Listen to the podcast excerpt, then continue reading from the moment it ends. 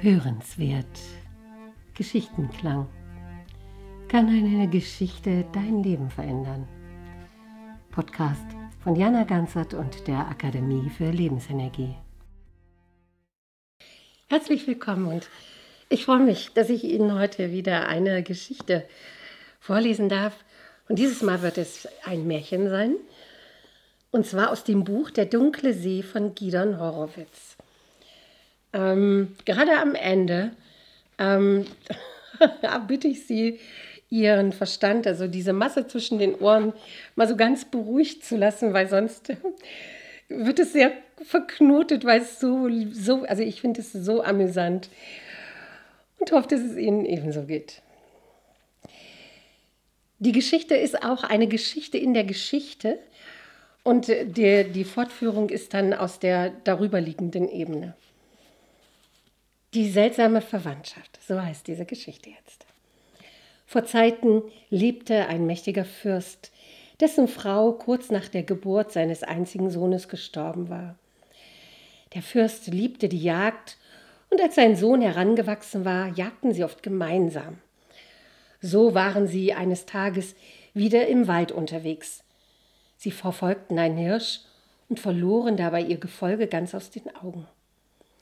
Sie erreichten schließlich einen Teich, auf dem Seerosen und Lotusblüten schwammen. Das Wasser war ganz klar. Sie tranken ein wenig davon und kühlten ihre Gesichter. Und dann erblickte der Fürst im weichen, lehmigen Boden neben dem Teich Fußspuren. Schau, mein Sohn, rief er, diese Fußspuren stammen gewiss von Frauen. Die Füße sind zierlich und schmal. Es scheinen zwei Frauen zu sein. Die eine hat größere, die andere kleinere Füße. Es sieht so aus, als hätten sie hier kurz verweilt und wären dann hastig weggelaufen. Vielleicht sind sie auf der Flucht. Schau, hier ist ein Stoffstreifen an einem Strauch hängen geblieben. Oh, es ist kostbarer Stoff. Es müssen vornehme Damen sein. Lass uns den Spuren folgen. Vielleicht benötigen sie unseren Schutz und unsere Hilfe. Eine Weile folgten sie den Spuren, die gut zu erkennen waren. Und unterwegs meinte der Prinz, Vater, wenn wir nun diese beiden Frauen finden und sie uns gefallen, dann sollst du diejenige mit den größeren Füßen heiraten, die gewiss die ältere ist, und ich werde diejenige mit den kleineren Füßen zur Frau nehmen. So die beiden natürlich einverstanden sind. Der Fürst nickte zustimmend. Wenig später erreichten sie einen überhängenden Felsen. Hier, entdeckten, hier endeten die Spuren und sie erblickten im Schatten des Felsens zwei eng aneinander gekauerte Gestalten, die, sich ängst, die sie ängstlich anschauten. Seid ohne Furcht, sprach der Fürst und stieg vom Pferd. Wir werden euch gewiss kein Leid zufügen.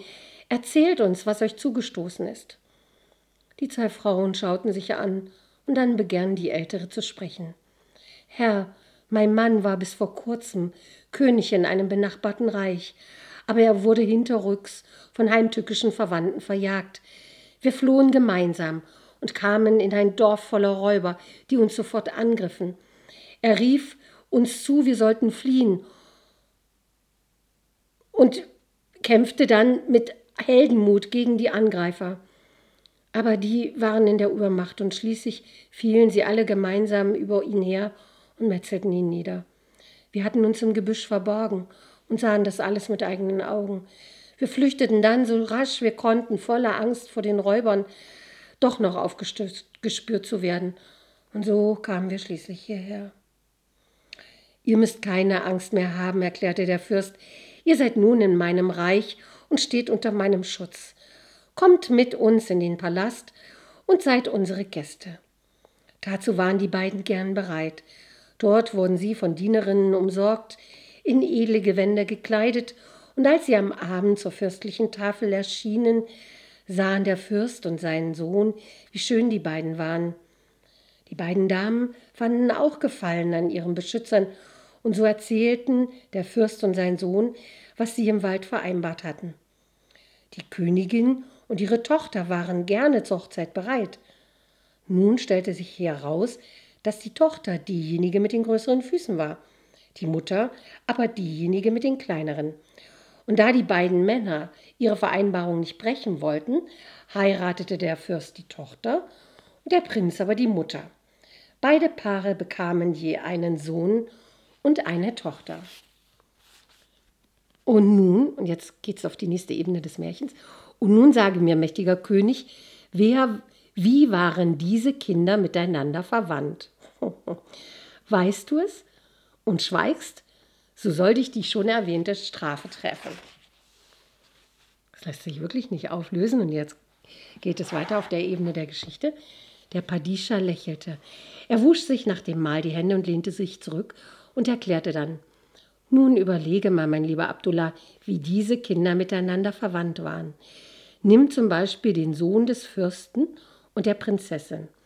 Als Sohn des Fürsten war er der Bruder des Prinzen, als Sohn der Prinzessin gleichzeitig Enkel der Fürstin und damit auch des Prinzen.